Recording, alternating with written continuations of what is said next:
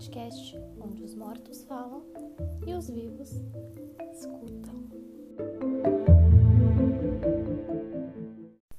Muitos de vocês já devem ter ouvido falar de misteriosos casos nunca solucionados, como o da Dália Negra, o desaparecimento da colônia de Roanoke, o caso de O.J. Simpson, Dyatlov Pass, Madeleine McCann, Elisa Lam e muitos outros.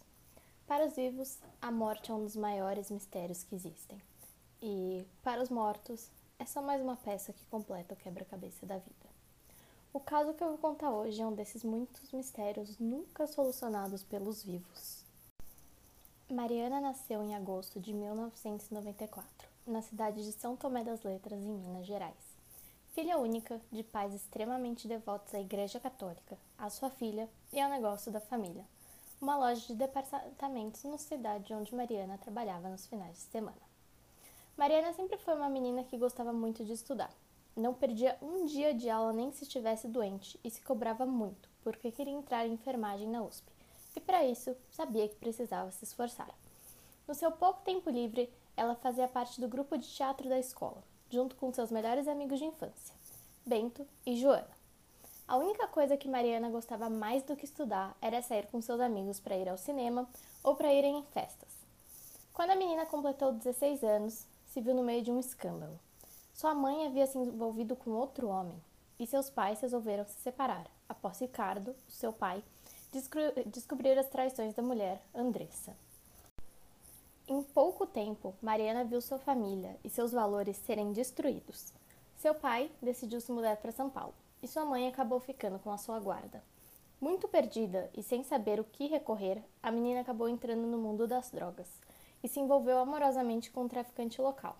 Largou mão de estudar, viu suas notas caírem drasticamente e seu futuro ser comprometido. Bento e Joana se preocuparam muito com a amiga, mas cada vez mais ela se afastou deles e começou a andar com os amigos de seu namorado, que viviam tendo problemas com a polícia por picharem muros, dirigirem bêbados e venderem drogas na escola. Ricardo, muito preocupado com o futuro de Mariana, decidiu então pedir a guarda de sua filha, como uma tentativa de colocar a vida dela de volta nos eixos. Acreditava que a mudança para São Paulo ia fazer bem para ela. Depois de poucos meses, ele finalmente conseguiu a guarda e arrumou tudo para a mudança da filha. Mariana se viu forçada a mudar de escola, de cidade e ficar longe de seus amigos, namorados e de toda a sua vida, o que não agradou ela nem um pouco. Uma semana antes de sua mudança, Mariana contou para a mãe que ia para uma festa com alguns de seus amigos, que naquela noite ela voltaria de madrugada, então a mãe não precisava esperá-la acordada. No dia seguinte, Andressa acordou e foi chamar a filha para ir com ela trabalhar na loja de departamentos. Quando ela abriu a porta do quarto, a cama de Mariana estava intacta e não havia sinal em lugar nenhum da casa de que a filha tinha dormido lá. Ela tentou ligar para ela cinco vezes, mas seu celular sempre caía na caixa postal. Intrigada, resolveu ligar para os amigos dela e para o namorado, o Zé. Tentou primeiro o celular de Bento, que foi direto para a caixa postal. Depois ligou para Joana, que afirmou que a amiga tinha ido embora da festa sozinha por volta de duas horas da manhã. Depois disso, desesperada, pegou o carro e foi até a casa de Zé, acreditando que a filha pudesse ter dormido na casa do namorado e não avisou. Mas ele afirmou que não conseguia falar com a namorada desde o dia anterior e que ele não tinha ido na festa e estava começando a ficar preocupado. Andressa então correu para o carro e começou a procurar a filha pela cidade inteira, que não era muito grande, então ela não demorou muito tempo para ter visto todos os lugares conhecidos e voltar para casa e ligar para a polícia.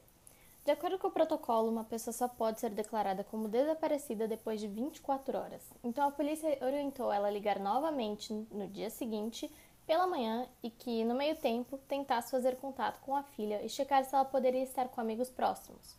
Foi então que Andressa ligou para Ricardo contou o que estava acontecendo, perguntou se a filha estava na casa dele. Ela imaginou que algo poderia estar acontecendo e que Mariana fugiu para a casa do pai. Ricardo logo se desesperou porque a menina não estava lá e resolveu viajar para São Tomé das Letras para acompanhar as buscas por ela. Dentro dessas 24 horas estabelecidas pela polícia, Andressa ligou para todos os familiares e foi até a casa de todos os amigos da filha, e nenhum afirmou ter visto a menina depois que ela deixou a festa na noite anterior. Começou a fazer cartazes espalhados pelas cidades. Nele continha o relato do desaparecimento da filha, uma foto dela e uma recompensa de dois mil reais por informações do paradeiro da menina, bem como o telefone para contato. A polícia entrou no caso no dia seguinte, começou uma grande operação investigativa. Primeiro, interrogaram toda a classe de Mariana, bem como Joana, Zé e alguns amigos deles. Todos afirmaram que Joana gostava muito de estudar, mas estava muito deprimida pelo divórcio de seus pais, o que fez com que ela mudasse completamente de amizades e deixasse seus estudos de lado. Joana afirmou que estava vendo muito menos a amiga, que apresentava um comportamento muito esquivo e que vivia chorando no banheiro da escola, mas que quando ela tentava conversar com Mariana sobre o que estava acontecendo, ela sempre mudava de assunto e dizia que estava tudo bem. Durante o interrogatório de Zé, ele afirmou que a namorada estava com muitos problemas psicológicos e que ela descontava isso na bebida e em algumas drogas recreativas, mas que ela era assim desde que eles se conheceram, dois meses antes, logo após o divórcio dos pais dela. Ele afirmou que não conseguia conversar com a namorada desde que ela saiu para a festa no dia de seu desaparecimento e que estava muito nervoso com o fato de ela não estar atendendo o celular. O paradeiro de Zé, Joana e de outros amigos de Mariana foram confirmados, seja pelas câmeras de segurança da festa e, no caso de Zé, sua mãe confirmou que ele estava em casa, de castigo por ter pichado o muro da escola e que ele não saiu de casa naquela noite. A mãe e o pai de Mariana também foram interrogados, mas a polícia também não conseguiu novas informações, apenas que Mariana se mudaria para São Paulo em poucos dias. Os investigadores então analisaram imagens das rodoviárias e aeroportos da cidade, mas não encontraram nenhum vestígio de que a menina tinha deixado São Tomé das Letras. Analisaram também imagens de postos de gasolina em lojas locais, mas em nenhuma delas forneceu pistas úteis. A única coisa que a polícia achou útil foi que Bento, seu amigo, também não tinha aparecido em casa na noite em que a Mariana desapareceu. Ele não havia voltado da festa. Três semanas depois do desaparecimento de Mariana, a polícia local recebeu uma carta codificada e que, após uma análise minuciosa, não continha nenhuma digital ou qualquer outra prova que indicasse sua origem. Depois de muita pesquisa, descobriu-se que o código era o mesmo usado por um povo celta e conseguiram decifrar a seguinte mensagem: Norte 099887232, Leste 087 635 209. A morte é só o começo da vida. Assinado O Sombra. Os detetives então decidiram seguir as coordenadas descritas na carta e chegaram até um morro continha uma enorme pedra onde os jovens costumavam ir para beber, fumar e usar drogas. Em cima dessa pedra tinha uma enorme seta feita com o que aparentava ser sangue, apontada para uma enorme árvore que tinha poucos metros para o lado direito dessa pedra. Chegando nessa árvore, os policiais encontraram uma carta pendurada, que continha o mesmo tipo de código que a, do que a carta que eles receberam, e também estava assinada como O Sombra. Os detetives então resolveram levar a carta para decodificar e descobriram que nela continha a frase cave aqui. Isso foi mais do que o suficiente para fazer os policiais voltarem à pedra e começarem a cavar bem embaixo da árvore. Eles fizeram uma descoberta chocante. O corpo de um jovem, completamente desfigurado e com marcas de facas por todo o seu torso. Os exames de DNA revelaram que o corpo era de Bento, um dos melhores amigos de Mariana, e que dentro do bolso de sua carta havia mais um bilhete codificado e novamente apontava coordenadas e estava assinado como O Sombra. Chegando nas novas coordenadas, todos se depararam com um terreno baldio, e novamente com uma seta feita de sangue, apontando para uma pequena árvore que tinha aos fundos do terreno. A polícia logo começou a cavar e encontrou o corpo desfigurado de uma jovem mulher, que também havia sido esfaqueada. E um exame de DNA foi feito nesse corpo e mostrou que, infelizmente, ele era de Mariana. Os detetives então começaram uma gigantesca investigação. Começaram por definir a causa das mortes, que aparentemente tinha sido envenenamento por arsênio, e não as facadas que cobriam quase 80% do corpo dos jovens. A polícia começou a interrogar novamente toda a família de ambas as vítimas em busca de novas informações, mas nenhum deles conseguiu fornecer novas evidências. Ambos os jovens eram muito estudiosos e gostavam de ir em festas constantemente, e a história contada tanto pelos pais de Mariana quanto pelos pais de Bento pareciam coincidir e confirmar o paradeiro dos jovens naquela noite. A mãe de Mariana contou para a polícia que a filha estava passando por um momento difícil depois da separação dos pais e que passou a usar drogas e a namorar um garoto que era conhecido por vender drogas dentro da escola. E ela finalmente admitiu acreditar que Zé tinha alguma coisa a ver com o sumiço da filha. Andressa não ia muito com a cara do rapaz e detestava que sua filha o tivesse como principal companhia. O namorado de Mariana logo foi tido como principal suspeito, apesar de já ter sido interrogado pela polícia e ter seu paradeiro confirmado pela sua mãe. Os detetives foram atrás dele novamente na sua casa para pegar mais um depoimento. O jovem e a sua mãe confirmaram que ele estava em casa na noite em que Mariana desapareceu e que estava tentando consertar seu videogame que tinha quebrado. Os investigadores pediram então uma cópia da câmera de segurança que tinha na entrada da casa do rapaz, que confirmou que ele não havia deixado a casa naquela noite. Novamente, os investigadores estavam em um beco sem saída.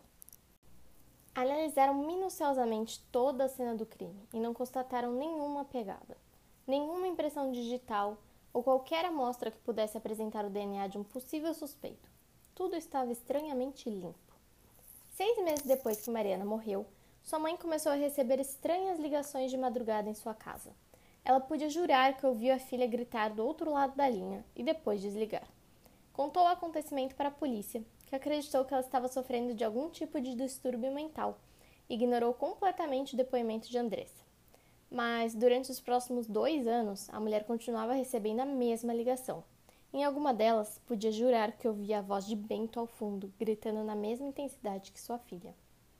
Depois de muitas visitas ao psiquiatra, Andressa optou por se internar em uma clínica de reabilitação mental por alguns meses. E depois que saiu, nunca mais recebeu as ligações de novo e acreditou que tudo aquilo nos passava de seus pensamentos. Sem mais nenhuma prova sobre o crime, nenhuma amostra de DNA, nenhuma digital e nenhum outro suspeito em mente, a polícia finalmente arquivou o caso, depois de três anos de investigação. Mas não é porque os vivos não têm todas as respostas que os mortos não sabem o que aconteceu com eles. Mariana e Bento saíram da festa com poucos minutos de diferença e se encontraram no porão da casa dele. Ambos tinham descoberto que Andressa traíra seu marido com o pastor de sua igreja, que era pai adotivo de Bento. Nenhum deles suportava essa ideia e tinham muitos pensamentos suicidas desde o ocorrido. Então, decidiram por fazer um pacto de morte e se envenenaram com arsênio. Vocês devem estar se perguntando como que os corpos foram parar em lugares tão diferentes e o que todas aquelas cartas tinham a ver. Duas horas depois de terem cometido suicídios, o pai de Bento encontrou os dois no porão e se viu desesperado pelo escândalo que seus corpos serem encontrados em sua casa poderia gerar e iria atrapalhar muito a sua imagem. Então, ele resolveu imitar o ataque de um serial killer. Escreveu as cartas, posicionou os corpos, desenhou as setas no chão com sangue de Bento e Mariana que ele conseguiu depois de esfaqueá-los, enviou as cartas à polícia, voltou para sua casa e fingiu que nada havia acontecido. Acho que dá para perceber que ele era um psicopata. Os mortos conseguem se comunicar com os vivos apenas por um breve momento depois que eles deixam o plano terrestre. A minha mãe não estava louca. Ela realmente ouviu eu e o Bento no telefone todas aquelas noites, e nossos gritos eram tentativas de comunicação com ela, de contar o que aconteceu, mas exigia muita energia de nós para nos comunicarmos. E depois de ver ela ser internada achando que estava louca, decidimos parar de tentar nos comunicar com os vivos e deixá-los quietos. Acho que nesse ponto vocês já sabem muito bem sobre quem era toda essa história. Eu sou a Mariana e esse foi o Fenômeno de Voz Eletrônica de hoje.